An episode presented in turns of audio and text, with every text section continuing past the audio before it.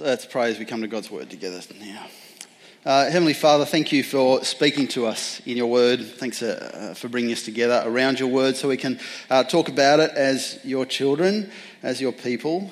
And uh, we pray as we uh, seek to understand these passages more, what it means to, to welcome someone, uh, to care for someone, to care for one another, that you might help us to do that and to act upon what we hear tonight.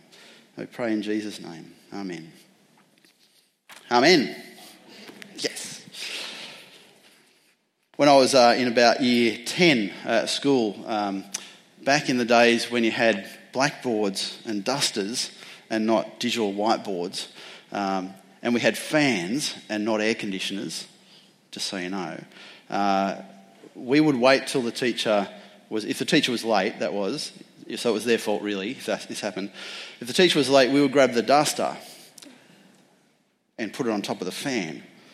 And when the teacher started to come to class, we would turn the fan on, just a, a good speed. And so they come in and they start teaching, and about a, a minute or two into the lesson, the duster would fly off and hopefully hit something hard and make a noise and not a person. Uh, and uh, this, this, happened many, many times. And uh, there were several times I was blamed for it. And um, that's not untrue uh, because there were times I've done the wrong thing. You may not know that about me. There are times I've not followed the rules. There are times I've broken the laws. In fact, I wonder how many of us here have broken the law. Intentionally, unintentionally, laws that, you know, everyone breaks, laws that should never be broken. And I wonder when you get to that point where you've done something wrong what you feel. Do you feel remorse, regret? Do you feel, I don't care? Everyone breaks that law. How do you know what laws are important? And when you read God's word and there are laws in it, and you read them, you think, that doesn't make sense. Obviously, I don't need to adhere to that law. How do you decide that? How do you decide which of God's laws? Like, I've broken this law today. I tell you, do not clip the edges off your beard. Did it this morning. Lawbreaker. Do not cut your bodies for the dead or put tattoo marks on yourselves. Stand up in the presence of the aged. Have you always done that? Have you done that? Here I am standing, aged as I am. Do not make your daughter a prostitute. Really hoping that parents here have not have really abided by that law. Seems like a good one. For three years, if you plant a fruit tree, for three years, do not eat the fruit of the tree. Now, if you read those laws, how do you know which ones matter? Because surely we aren't just, uh, just read them on face value and go, well, if it says not to clip your beard, don't clip your beard. Does it still mean that? What is the basis of the law? And when you get to a book like Leviticus, uh, it is a book which I'm going to spend a bit of time in because I think if we get this right, then the Matthew passage is really simple to understand. In fact, it's simple to understand anyway. But what Leviticus gives us is a whole lot of laws. What we need to look is the basis for those laws. What is the reason that God gives his people those laws? And so I want you to open up page 119, Leviticus 19. It's easy to remember, isn't it? Leviticus 19, page 119. Not true of every Bible, but of true of the Pew Bibles. Leviticus 19, verse 1 here is the basis of all God's laws God is holy. And therefore, as his people, we are to be holy. That's the basis for God's laws. And you can see that in Leviticus 19, verse 1. The Lord said to Moses, Speak to the entire assembly of Israel and say to them, this is how he starts his time of, of law giving Be holy because I, the Lord your God, am holy. And throughout the, that passage, you might have heard that phrase, I am the Lord your God. I am the Lord. I am the Lord your God. I am the Lord. He says it again and again and again because he's saying to Israel, I am the Lord your God. Look at who I am, and this is who you are to be. I am holy.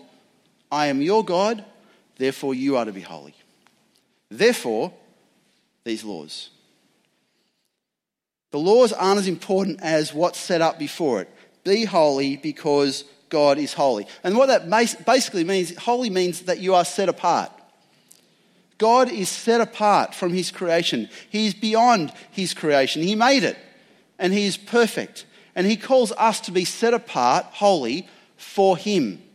That means we are made to be in a relationship with him, and we are made to be different to the rest of the world. We are to stand out from the world. We are set apart for our God who is holy. And sometimes that's not clear how following God's laws make us holy, uh, because these laws are written in a cultural setting. And so we want to understand a little bit of the cultural setting. What does it mean to be holy uh, when it says, uh, don't cut your beard hair or shave your heads in certain ways or put tattoos on your body in mourning for the dead? Because Israel were living in a very big mix of cultures. Around them were many nations who, who worshipped many false gods, because there's only one true God. They worshipped other gods, religions, they had superstitions. And, and many of the cultures had superstitions and cultural beliefs and religious practices. When someone died, they would carve an image of a deity, a false god, on their skin, a tattoo, or shave it into their head, an image of a false god. So the problem wasn't shaving certain things in your head or tattooing certain things on your body. The problem was images of false gods, of idols, of, of other areas, of other people, of, or, of false gods of worship. And God says, I am the Lord your God. You are not to have any other images on your body that are other deities, other false gods. You are to worship me. And so he's separating them. You are to be different from those cultures that do those things. So you may think, well, some of that can be relevant today. Some of that can be relevant today. Uh, there's other, other verses in there we read about avoiding witchcraft and occult practices, which are, are clear. There's no cultural interpretation needed because these are practices of directly worshipping false gods or uh, satanic practices. And that doesn't, hasn't really changed. If, if you don't worship Satan, True then, true now, right? But the different ways we do that, we've got to be careful that we stand out from the world. That we are pe- not people who do that, who worship other gods. So, firstly, the basis of the law be holy because God is holy. We are his people, so we are to be holy. The second thing is that God actually wants life to be good for us. That's why he gives us laws, not just to set us apart from the rest of the world, but to have life that is meaningful and purposeful under Him.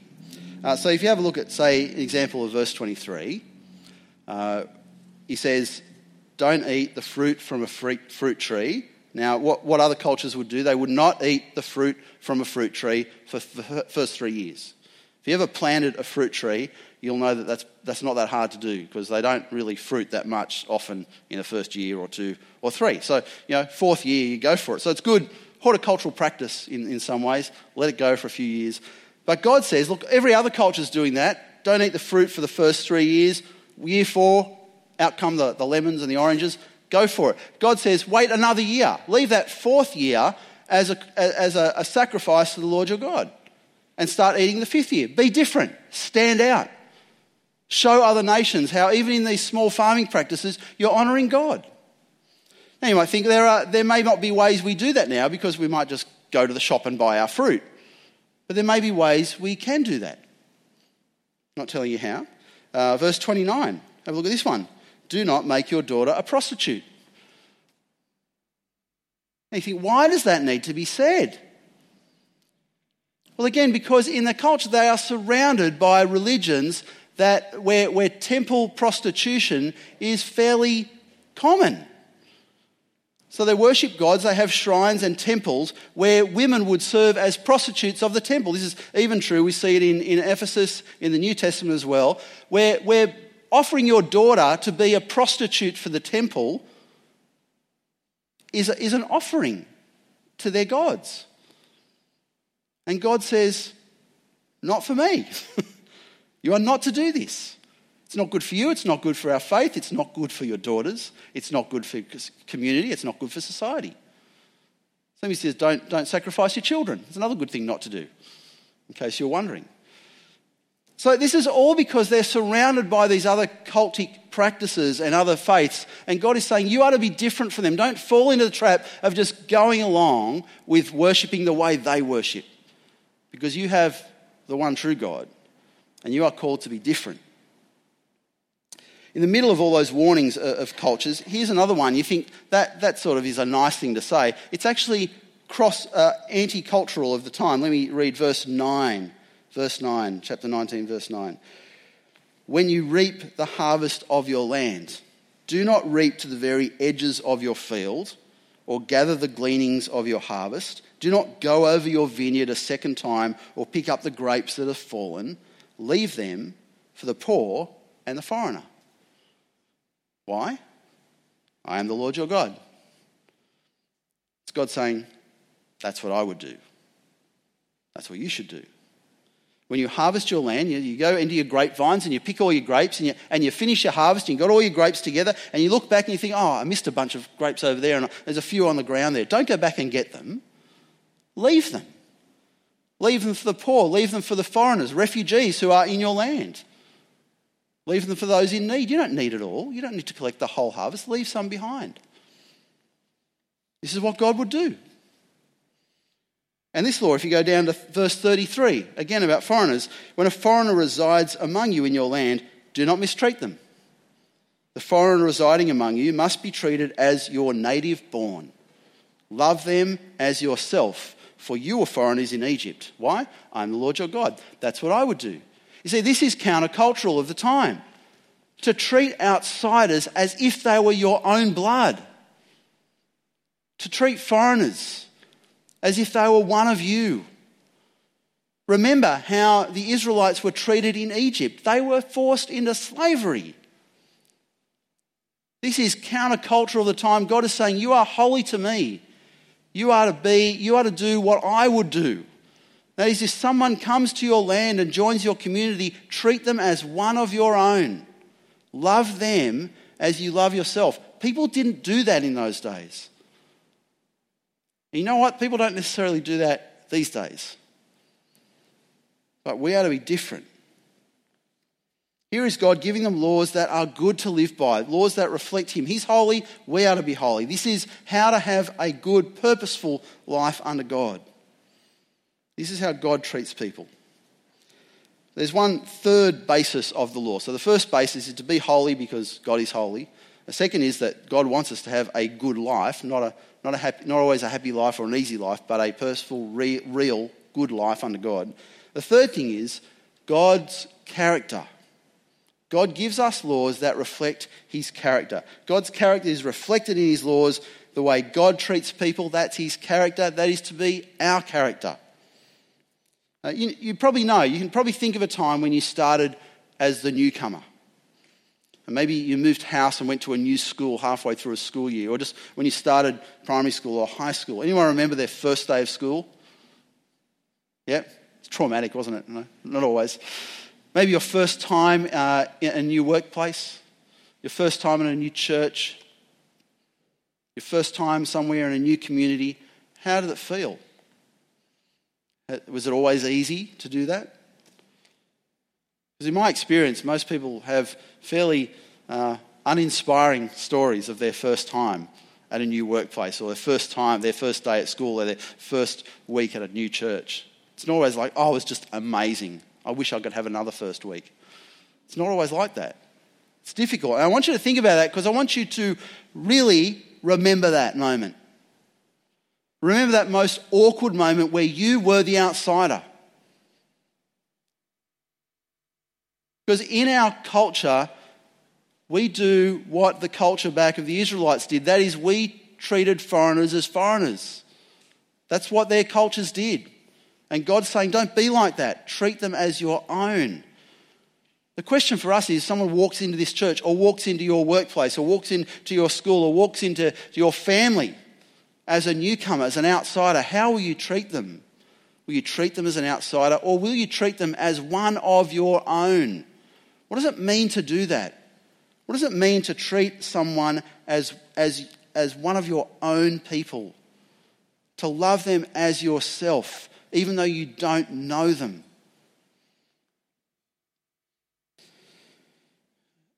Last week, uh, Prime Minister of New Zealand, Jacinda Ardern, reti- uh, resigned I'd say retired, she's got a few years left in her. Uh, and, and, people were shocked because she, she had done such a great job over the last four years and, and hailed as a, a wonderful leader. And uh, I heard a radio interview with her. I just asked her one question. They said, uh, or the one question I heard, I said, what, what do you want to be remembered for? And she said, kindness. That's what she wanted to be remembered for. And I think people will remember her for that. Uh, it was a, a, very big character trait of hers. She, she went on to say, I, I, I just don't believe for a moment. I've been told that you can't be a strong leader and be kind. You can't be strong and kind. It's either one or the other. And she said, I refuse to believe that. I think you can be strong and kind. That's what I want to be remembered for.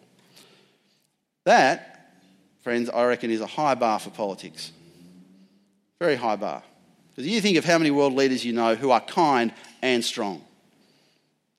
I'm going to give a few, but it's not easy in that area. That's a high bar for politics. You know what, though? It is, uh, much like I loved her kindness, it is a low bar for Christians. To think that what it means to welcome a stranger or an outsider is to be kind to them, that's not enough. That is a very low bar to set. It's much more than that. It's much more than a friendly hello. It's much more than a short conversation. It's much more than kindness.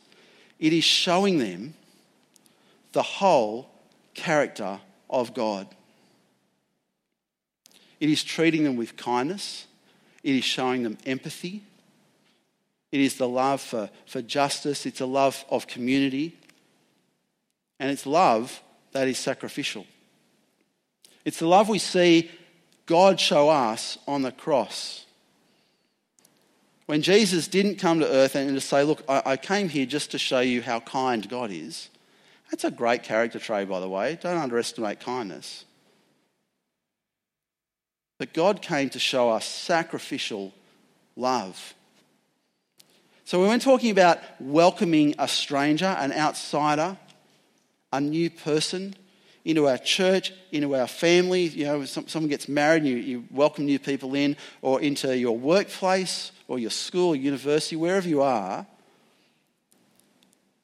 The question is, how do you show them sacrificial love? Which is much more than kindness, isn't it? It's much more.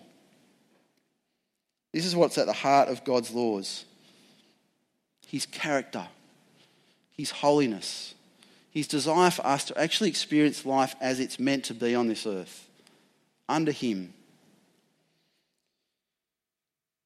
And now, Matthew 25 becomes really easy. If we flip over to it, page 994. It's a simple, 994. Uh, it's a simple message, but a hard truth. Because in Matthew 25, Jesus is talking uh, specifically to his disciples about the way they show love to their brothers or sisters. Uh, that is, those who are among the, the family of believers, uh, even when you don't know them. And, and I'm sure there are people in this church, even in this congregation, that you don't know. And so he's talking to us right now about how we show love to everyone here and in the other congregations and in the other sites and, and all, and every Christian you can imagine, right? How we show kindness to them. He says that even, even when you don't know them, serving them is exactly the same as serving Jesus.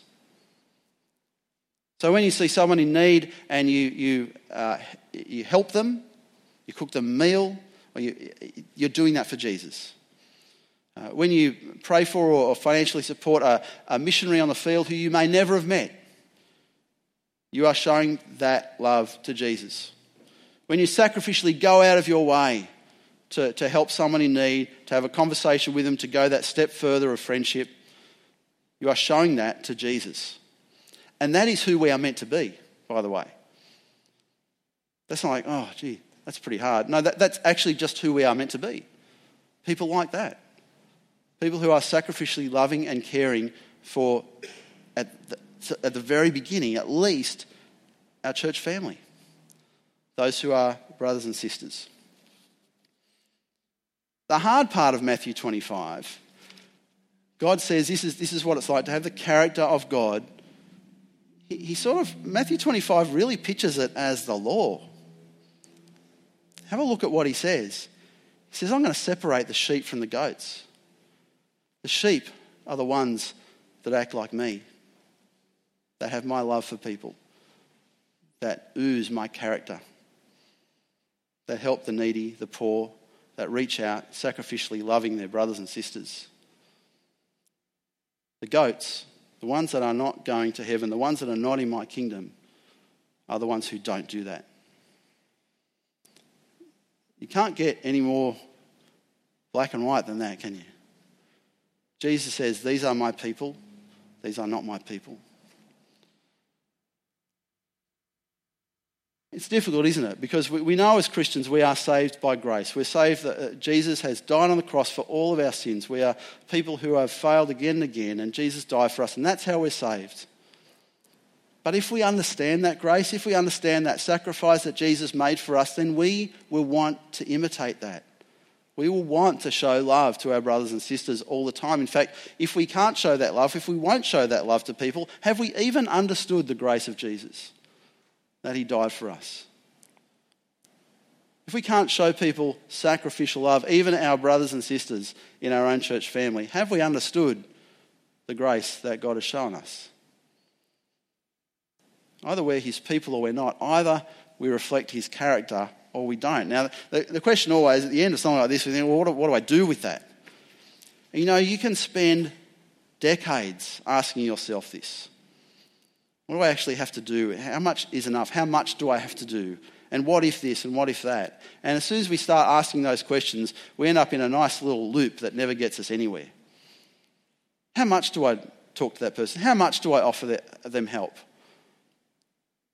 And by the time, by the time you've worked out the answer to that question, they don't need your help anymore. That person's really in need. I, I think I could help them, but I don't, I don't want to open that door. I don't know where it's going to go. You know, that is a hard question, isn't it? The problem, I think, is when we don't open any doors. So I want to leave you one, one thought of how to put into practice this passage, how to be a sheep and not a, not a goat.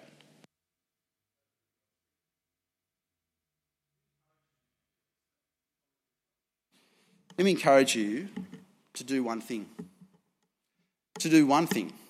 Uh, because if you do one thing, you'll find that leads to another thing and another thing. The thing is, you can't do nothing. When you hear God's word, when you hear the call on your life to be like Jesus in the way that we welcome outsiders, in the way we care for our brothers and sisters, we cannot do nothing. We can't sit there and go, oh, I'm not sure what to do. I'm not sure how much to do. I'm not sure what if this. Can't do that. So I want to encourage you this week do one thing. Do one thing to sacrificially serve a brother or sister or someone that's not yet of the family of God, to welcome an outsider, to welcome a newcomer, to go out of your way to serve sacrificially the way Jesus would and has. Do one thing, because what you'll find is once you do that one thing, it'll roll onto another and another. And you won't have to start thinking, you can stop thinking about what if all the time and actually live the life that we're called to live. Let me encourage you to do that. If you've got questions, second page at the bottom, Slido's there. We're going to have a Q&A in a second. But let me pray. Uh, Heavenly Father, we thank you for the challenge of your word. We thank you that you, uh, that your character is such that we are, are, overwhelmed by your grace and your love for us. Uh, we cannot possibly uh, reflect that perfectly, but Father, you call us uh, to be doing that in, in every way we possibly can. Father, help us not only hear your word tonight, but uh, to react to it, to respond, to act in a way that reflects your character this week. Amen.